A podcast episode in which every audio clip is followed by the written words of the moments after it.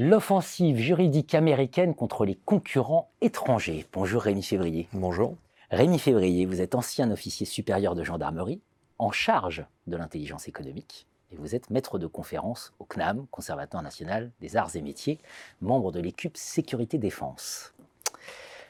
Ah, l'offensive juridique américaine. Le moins qu'on puisse dire, c'est que là, on sent qu'il se passe des choses. Hein. Euh, on pense à l'ouvrage de Pierucci, par exemple, hein, sur euh, le piège américain. Alors, est-ce que vous pouvez nous éclairer sur euh, l'importance, l'étendue de l'arme juridique américaine? On imagine que les États-Unis ne sont pas les seuls à faire ça, d'abord. Non. Comme dans beaucoup de domaines, ce ne sont pas les seuls, mais c'est ceux qu'on voit le plus. Hmm. Alors, d'abord, je vous dirais juste une chose, c'est que ça date pas d'hier ça ne date pas même d'il y a un an ou deux ans. Ça fait très longtemps que les Américains utilisent l'arme juridique. On parle d'intelligence économique.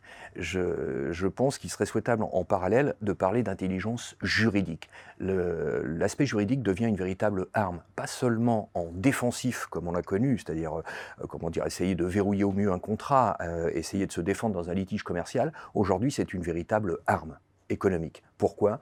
Parce que vous pouvez bloquer des concurrents par cette arme juridique. Et c'est quasiment imparable. Vous parliez du, livre euh, Le piège américain de Frédéric Pietrucci. Ça explique bien ce qui s'est passé au niveau de l'affaire Alstom. Mais euh, c'est tout à fait intéressant. Simplement, ce qu'il faut se dire, c'est qu'il y a plusieurs outils. Il y a clairement plusieurs outils. On va parler, j'imagine, de l'extraterritorialité, ce qu'on appelle la procédure de discovery. On connaît aussi la loi anticorruption FCPA, Foreign Corrupt Practice Act, qui sont très bien documentées dans le livre en question. Mais il y a autre chose encore. Vous avez des sanctions économiques, des sanctions contre les, compagnies étrangères qui veulent travailler avec des pays euh, avec lesquels les États-Unis, le gouvernement américain, a décrété un embargo. On pense à la, on pense à la BNP. BNP Paribas, par exemple, près de 9 milliards. Mais euh, c'est assez large. Vous avez également le protectionnisme commercial, c'est-à-dire tout simplement des taxes ciblées. C'est quand même pas le fait du hasard. Vous avez aussi quelque chose que peu de gens connaissent, mais euh, le comité sur les investissements étrangers, le CFIUS, qui explique que, eh bien, euh, dans tel cas de figure, euh, les investisseurs étrangers n'ont pas le droit de rentrer au capital ou de prendre une majorité de part du capital d'une entreprise américaine. Tout ça fait partie de quelque chose qui est quand même assez préoccupant. Et je vous laisse de côté le Cloud Act, qui permet au gouvernement américain d'accéder à toutes les ressources du cloud chez les hébergeurs américains.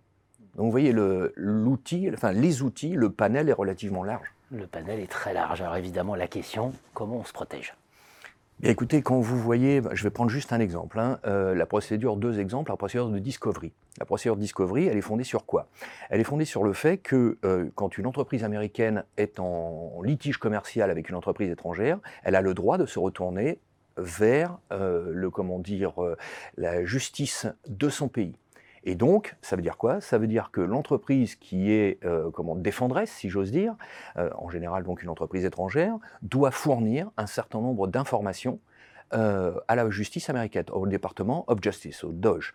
Et donc, ces informations, ça peut aller très loin. Ça peut même être des coups de fil, des post-it, des mails, que vous en ayez été destinataire ou pas, à partir du moment où vous en avez entendu parler. Et donc, eh bien, mettez-vous à la place c'est un cas d'école, évidemment, c'est l'universitaire qui parle. Mais prenons l'exemple euh, d'une entité, donc une entreprise, qui est en concurrence directe avec une entreprise étrangère. Elle va, euh, comment dire, porter un litige euh, contre cette entreprise étrangère devant la justice américaine. Eh bien, si l'entreprise étrangère se retrouve en porte-à-faux, elle va avoir tendance à donner énormément d'informations, dont des informations potentiellement stratégiques. Donc, contre ça, il faut déjà, un, en prendre conscience, et comme vous pouvez le, savoir, hein, on a parlé du livre tout à l'heure, bah, il y a des grandes entreprises qui n'en avaient pas conscience jusqu'à présent. Ça commence à venir, mais j'engage vraiment les enseignants en sciences de gestion notamment et même les juristes à se pencher sur la question de manière à faire en sorte que des contrats soient beaucoup plus, euh, si vous me permettez l'expression, bétonnés a priori, et puis euh, expliquer à des cadres d'entreprise qu'il y a des choses qu'on peut faire, d'autres qui sont beaucoup plus difficilement admissibles. Bref, c'est une véritable prise de conscience, c'est une sensibilisation globale qu'il faut mettre en place. Hmm. Rappelons que vous avez évoqué l'extraterritorialité hein, du, droit américain. Dès lors qu'une transaction est effectuée en dollars, la loi américaine s'applique. C'est ça le principe d'extraterritorialité. Ça va même peut-être plus loin. Si on voulait euh, pousser le, raisonnement jusqu'au bout, j'allais dire jusqu'à l'absurde, on pourrait considérer qu'un mail qui est envoyé potentiellement entre deux cadres supérieurs qui transitent par un serveur sur le territoire américain pourrait suffire pour déclencher une procédure d'extraterritorialité. Vous voyez jusqu'où ça va On sait qu'il y a un certain nombre de serveurs qui sont sur le territoire américain. Exactement. Merci Rémi Février. Je vous en prie. Au revoir. Thank you.